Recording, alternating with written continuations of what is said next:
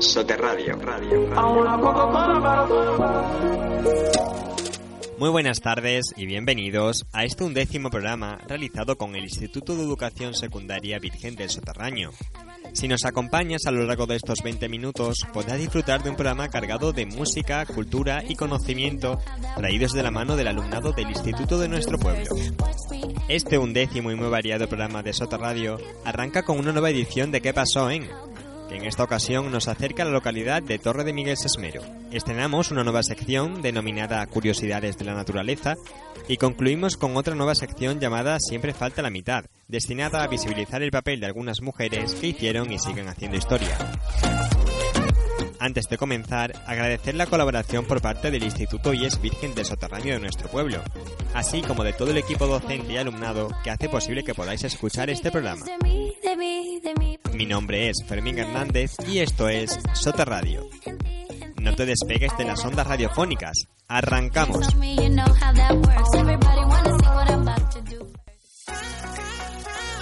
¿Qué pasó en?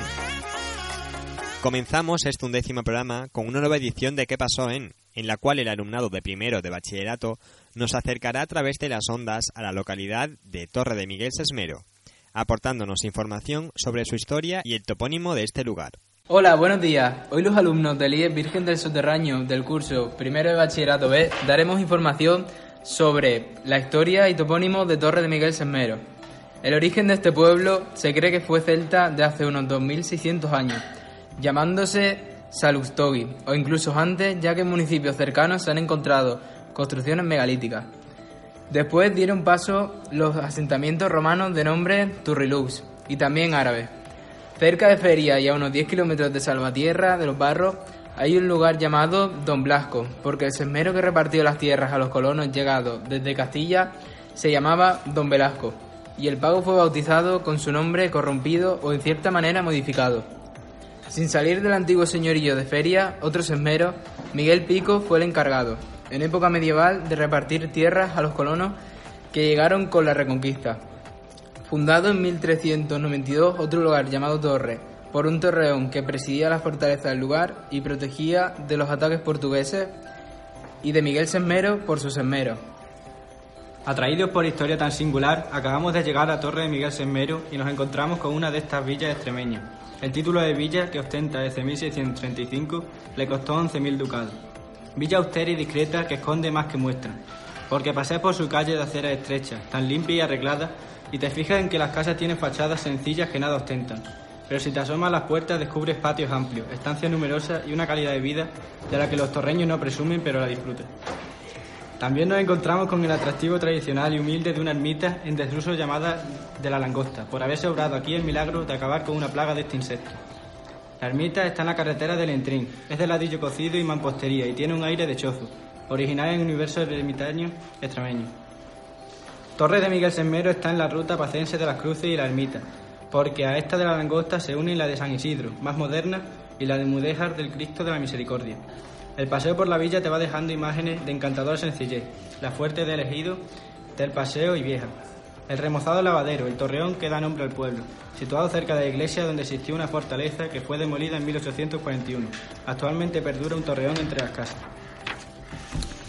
Contrasta la humildad de este torreón medieval con la ma- magnificencia de su molino de aceite del 18 que todos los visitantes confunden con un convento y de la iglesia de la Candelaria del 16 que disimula su pasado templario. ¿Quién imaginaría, por ejemplo, que en este pueblo de 1.261 habitantes se celebró el 27 de abril de 1902 el primer Congreso Obrero de Extremadura? Aunque lo, me tiene- que me tiene intrigada es que en estas casas tan recatadas por fuera, tan, prospe- tan prósperas por dentro, nacieran personajes tan avanzados y modernos como el pintor Juan Barjola, 1919-2004, capaz de retratar desde el impresionismo más vanguardista la catadura moral del mundo real y la profundidad onírica del mundo soñado. Aunque mi torreño favorito es el dramaturgo Bartolomé Tor- Torres Naharro, 1485 hasta 1530, pero no tanto por sus nueve comedias cuanto, su, cuanto por su propagadia publicada en 1517 y prohibida en 1559, primer tratado teórico europeo del teatro renacentista y primer heterésodo que matiza la poética de Aristóteles al introducir en la comedia personajes tan notables como los que aparecían en las tragedias. al defender por primera vez las subtramas y al proponer la mezcla en la comedia de lo histórico y el, enredo. Naharro era como su pueblo natal, modesto y desconocido a primera vista, pero sugerente y rompedor. Curiosidades de la naturaleza. Y continuamos aquí, en Soterradio, con el estreno de una nueva sección. Se llama Curiosidades de la naturaleza y en esta primera edición el alumnado del centro nos trae datos y curiosidades sobre Plutón, el planeta enano del sistema solar situado a continuación de la órbita de Neptuno. Hoy nos iniciamos con la siguiente pregunta. ¿Sabías que fue una niña de 11 años la que le dio el nombre al planeta Plutón? Así es, vamos a contaros cómo se descubrió el planeta y cómo Venetia Burney, con solo 11 años, le dio su nombre. Si hubieras nacido hace unos 100 años, habrías asistido al nacimiento del entonces llamado noveno planeta de, de, nuestro sistema solar. Sí, amigo, hablamos de Plutón. Fue un sencillo granjero del estado de Kansas, Estados Unidos, llamado Clay Tombaugh, que solo tenía un título de instituto, quien lo descubrió, aunque posteriormente se comprobó que no fue la primera persona en observarlo pero sí lo fue en, identificarlo como planeta transneptuniano. ¿Os sorprende? Seguramente, pero la historia de Plutón es fascinante. Veréis. En 1894, Percival Lowell, graduado en Harvard y fundador de un observatorio en Flagstaff, Arizona, perseguía la idea no solo de que en Marte había agua, sino también vida. Además, dedicó su vida a otros proyectos, como la búsqueda de, otra, de otros planetas o cuerpos parecidos a ellos. Lowell murió en 1916, sin ser consciente de la gran aportación que hizo a la ciencia, al plantear y creer que en un mundo más allá del Neptuno. Bien, vayamos nuevamente con Craig Tombaugh, el joven granjero que desde su adolescencia se interesó por la astronomía. Por increíble que resulte, construyó su primer telescopio con piezas de coches viejos y maquinaria de la granja. Observó los oscuros cielos nocturnos desde el oeste de Kansas, dibujó Marte y Júpiter y envió algunas muestras al observatorio Lowell, esperando recibir opiniones. Los científicos debieron ver algo especial en estos dibujos, pues lo contrataron como astrónomo amateur para trabajar con ellos en el observatorio, pese a solo tener un diploma de instituto. Aunque Lowell había fallecido en 1916, el observatorio aún perseguía la idea de encontrar el planeta X. A Tombaugh se le asignó el uso de cámaras muy avanzadas para fotografiar los cielos en busca de ese planeta más allá de Neptuno. Fotografiaba porciones de cielo cada cinco o seis días y se revisaban las diferencias en las posiciones de los objetos celestes por el centelleo. Pronto se le asignó también la tarea de inspeccionar las placas fotográficas, un trabajo muy aburrido que a menudo lo hacían los simples empleados. El 18 de febrero de 1930 inició las comparaciones de las placas fotográficas tomadas en el 23 y 29 de enero. Observó una mota de luz que cambiaba de posición, exactamente como lo haría un planeta más allá de Neptuno. Creyó haber encontrado lo que buscaba, el planeta, el planeta X. El descubrimiento fue confirmado por otras observaciones y el anuncio de este nuevo cuerpo celeste se y el anuncio de este nuevo cuerpo celeste se hizo público unos días después. El día 13 de marzo de 1930, la emoción del descubrimiento fue enorme. El sueño de Percival Lowell se había cumplido justo en el observatorio que él había fundado. El trabajo de Tombaugh fue mundialmente reconocido. Él volvió a estudiar para completar su licenciatura y siguió trabajando y descubriendo nuevos cuerpos en el espacio como una nova, cúmulos estelares, cúmulos de galaxias, etc. Hoy en día la Unión Internacional de Astronomía da nombre a los nuevos cuerpos celestes que se van descubriendo, pero el nombre, el nombre de Plutón tiene una, gran, una historia mucho más atractiva. El 13 de marzo de 1930, el profesor Falconer Madan, que había trabajado en la mayor, en la mayor biblioteca de la Universidad de Oxford, se, se encontraba desayunando con su nieta, Venetia Catherine Douglas Burney, esta jovencita, a pesar de tener solo once años, amaba la astronomía y la mitología clásica. El profesor, que estaba leyendo en voz alta la noticia publicada en el diario The Times sobre, el nuevo planeta descubierto, le preguntó a la niña qué nombre le, le pondría. Ella sin dudarlo contestó Pluto, en nuestro idioma Plutón. La pequeña se refería al personaje de la mitología romana, cuyo equivalente griego es Hades, el dios del inframundo capaz de volverse invisible, muy apropiado para ese mundo frío, oscuro y distante. Su abuelo se entusiasmó con la idea y se puso en contacto con su amigo el astrónomo Herbert Turner, que mandó un telegrama con la sugerencia que había hecho la niña a sus colegas del Observatorio Lowell de Arizona, responsables del descubrimiento y que tenían derecho a escoger el nombre. Tras el hallazgo, los periódicos se, se llenarían de sugerencias hechas por todo tipo de personas y, organizaciones. Recibieron más de mil sugerencias, pero finalmente se decidieron por el nombre elegido por Venetia, Plutón. El ingenio de la, niña le fue recompensado con unas simbólicas cinco libras esterlinas. Por aquellos entonces surgió también el nuevo personaje del dibujante Walt Disney, Que, todos, que todos conocemos, el perro Pluto, compañero de Mickey Mouse.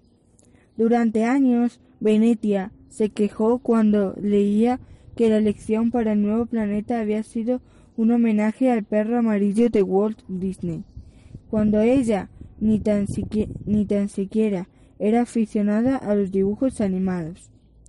En 2006, la Unión Astronómica Internacional decidió rebajar el estatus de Plutón, de tan solo 2.390 kilómetros de diámetro, al, al de planeta enano.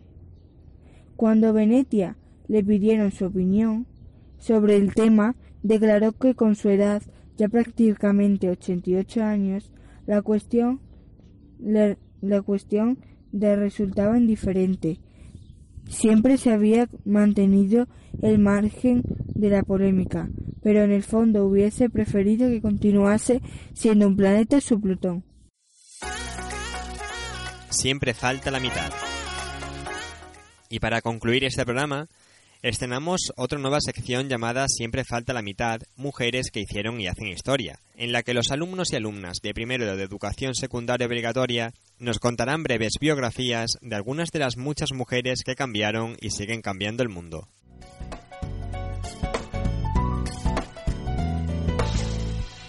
Vamos con la serie de las chicas son guerreras en Soterradio. Hoy empezamos con Lady Gaga, la chica de los mil disfraces. Fecha y lugar de nacimiento, 28 de marzo de 1986, Nueva York, Estados Unidos. Su mayor logro, normalizar todo aquello que parece diferente. Su lema, la vida es una actuación. Cópiale, nunca te avergüences de ser quien eres. Año la primera médica conocida de la historia. Fecha y lugar de nacimiento, siglo V antes de Cristo, Atenas, Grecia. Su mayor logro, convertirse en médica cuando la medicina estaba prohibida para las mujeres. Su lema, las mujeres son, somos tan buenas como los hombres. Cópiale, lucha por tus sueños aunque nadie los entienda. Algunas de las mujeres de hoy eran científicas. Continuaremos con su historia en el siguiente programa llamado Las chicas son de ciencias. Irene Settler, fecha y lugar de nacimiento, 15 de febrero de 1910, Odword, Polonia. Su mayor logro, salvar a 2.500 niños y niñas del gueto de Varsovia. Su lema, el mundo puede ser un lugar mejor si hay amor, tolerancia y humildad.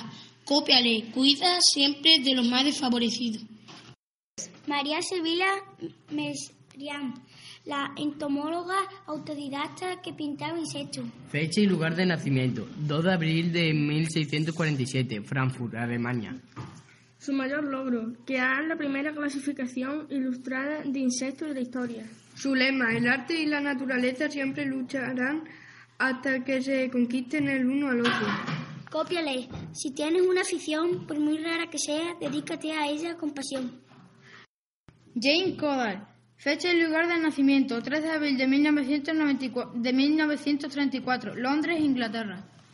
Su mayor logro, demostrar que los chimpancés también tienen sentimientos. Su lema, cada individuo importa. Cópiale, respeta a personas y animales por igual, porque todos sienten como tú. Y tras conocer la historia de Torre de Miguel Sesmero, algunas curiosidades sobre Plutón, así como de descubrir la biografía de algunas de esas mujeres que cambiaron el mundo, llegamos al final de este undécimo programa de Sotarradio, que llegará de nuevo a sus oídos dentro de solo 15 días.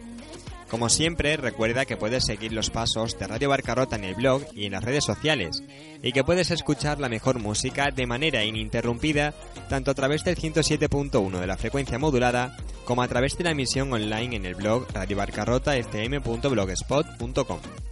Muchas gracias y nos escuchamos de nuevo en solo dos semanas.